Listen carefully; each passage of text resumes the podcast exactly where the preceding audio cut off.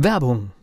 Was passiert, wenn der Chef oder die Chefin eine Auszeit nimmt und die Angestellten auf sich allein gestellt sind? Christian Pukelsheim und Michael Habekorst beschreiben in ihrem Buch Radikal weg die Herausforderungen für Unternehmer und Mitarbeiter, welche Vorbereitung notwendig ist und worauf unbedingt zu achten ist bei einer Auszeit. Radikal weg, wenn der Chef ein Jahr Auszeit nimmt und das Unternehmen dennoch funktioniert. Erschienen im Mentoren Media Verlag www.mentoren-verlag.de der Unternehmer Academy Podcast. Wir machen aus Menschen mit Know-how Unternehmer mit Erfolg.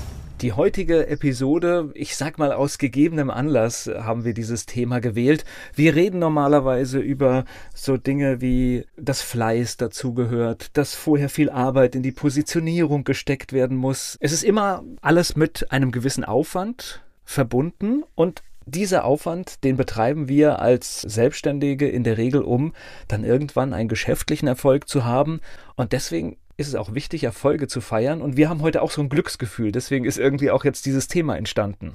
Ja, genau. Wir haben ja ganz, ganz viele Themen, die wir bearbeiten dürfen in unserem Podcast, eine ganze Liste. Und wir haben jetzt wirklich spontan gesagt, jetzt sind wir beide in dieser Stimmung und jetzt müssen wir dieses Thema auf den Tisch legen, weil das auf Halde zu legen, ich glaube jetzt mit diesem Adrenalin und Endorphin, ist der Körper voll. Jetzt kann man darüber sprechen. Ja, das geht darum. Genau, wollen wir es verraten? Also wir haben zusammen ein Baby gegründet vor jetzt äh, gut einem Jahr. Da ist die Idee entstanden. Wir haben ein Jahr zusätzlich Zeit aufgewendet, daran gearbeitet und wir sind jetzt so, es ist ein Teilerfolg. Also es ist jetzt noch nicht so, dass wir in dem wirtschaftlichen Erfolg sind. Da kommen wir jetzt erst hin, aber unsere ersten beiden Bücher sind bei Amazon gelistet, die unser Verlag, unser gemeinsamer Verlag, den wir mit Markus Miksch haben, die sind gelistet bei Amazon und ich habe das gestern Abend zum ersten Mal gesehen und ich war so gerührt. Ich kann das gar nicht beschreiben, wie schon lange nicht mehr. Ja, das stimmt. Das geht also um Erfolge feiern. Und eine Autorin von uns hat's gepostet, Britta von der Linden, mit ihrem Buch, dass der Ruhestand nichts für Anfänger ist. Ja. Und die hat das gepostet. Und ich denke, wie cool ist das denn? Wir haben jetzt zwar diesen Prozess aufgesetzt und natürlich ist das auch nicht durch Zufall jetzt plötzlich in Amazon drin, sondern weil wir eben prozessweise das einfach abgearbeitet haben und gesagt haben, na okay, da gibt es eine Liste lieferbarer Bücher. Da muss das dann alles eingetragen werden mit Cover Cover und Bezeichnung und so weiter. Und Amazon greift auf dieses Verzeichnis zu, der Liste lieferbarer Bücher und so weiter. Und dann erscheint das. Aber irgendwie, das geht uns beiden so, wir waren dann trotzdem überrascht, obwohl es ja eigentlich eine logische Folge ist von dem, was wir gemacht haben. Aber der Punkt ist ja nicht, dass es sozusagen ein logischer Miniaturschritt eines To-Dos war, sondern dass jetzt etwas sichtbar ist nach außen. Ich meine, wir haben unsere Seite mentorenverlag.de, da sind die Bücher schon länger drauf. Und da hätte ich es auch schon bestellen können. Also wir haben die Vorbestellfunktion auf der Seite. Also das hätte auch schon, es ist im Prinzip der gleiche Effekt, aber es ist trotzdem dann nochmal was anderes mit der Außenwirkung, ja ich weiß gar nicht, wie ich es beschreiben soll. Hat das was, so einen offiziellen Touch? Der Weltkonzern Amazon, über den man sicherlich kontrovers diskutieren kann, was wir uns hier jetzt verkneifen, aber eindeutig einer der ganz, ganz großen Marktführer, nicht nur im Versandhandel, sondern die sind groß geworden mit Büchern und die ersten beiden Bücher aus unserem Verlag sind jetzt bei Amazon vorbestellbar.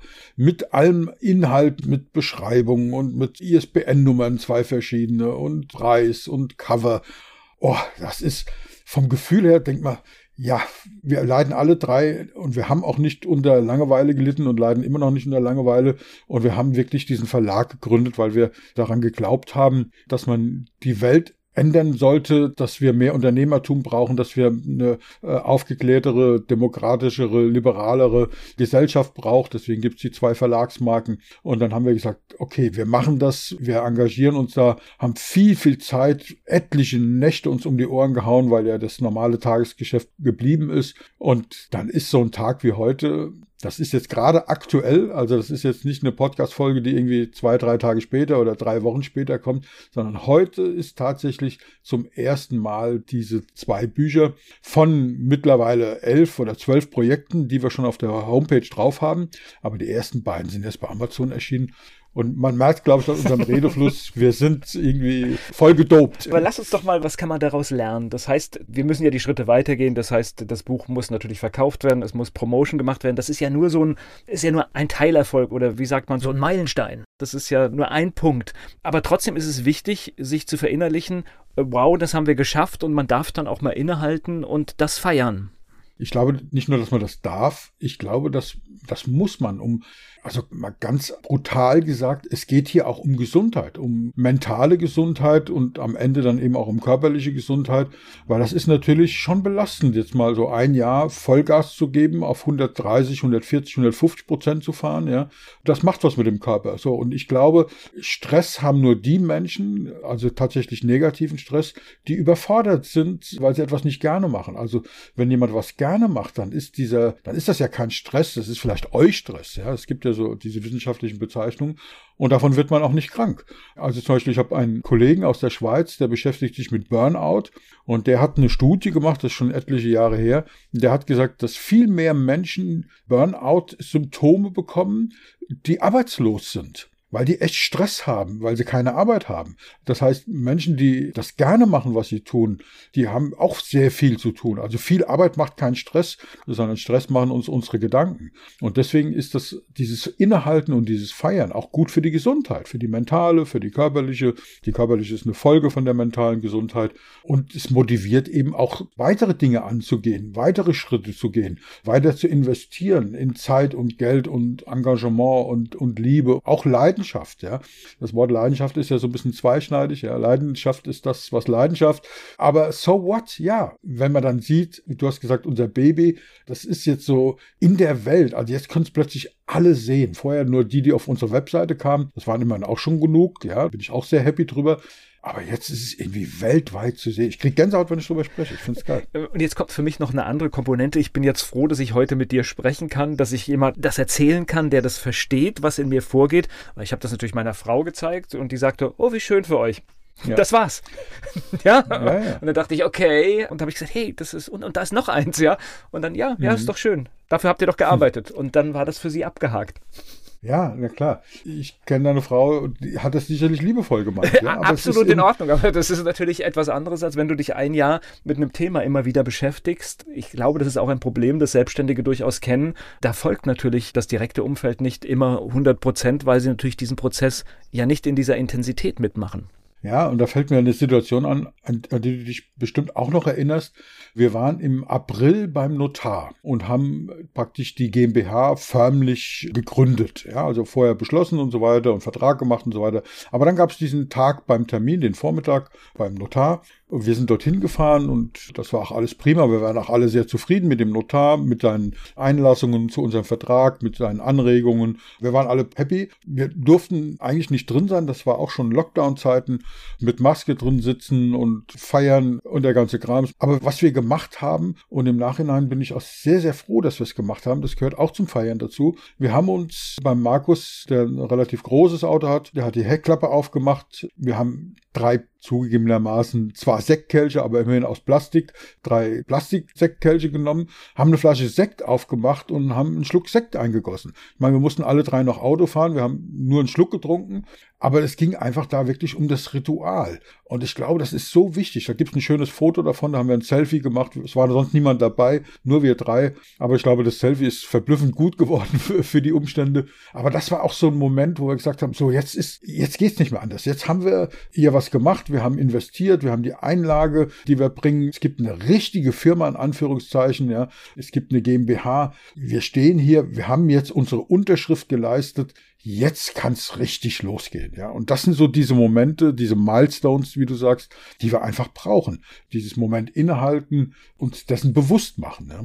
Definitiv. Und ich erzähle dir jetzt hier noch etwas aus anderen unternehmerischen Bereichen. Wir vertonen ja viele, viele Filme für den Industriebereich und dann sehen wir halt auch immer die Bilder.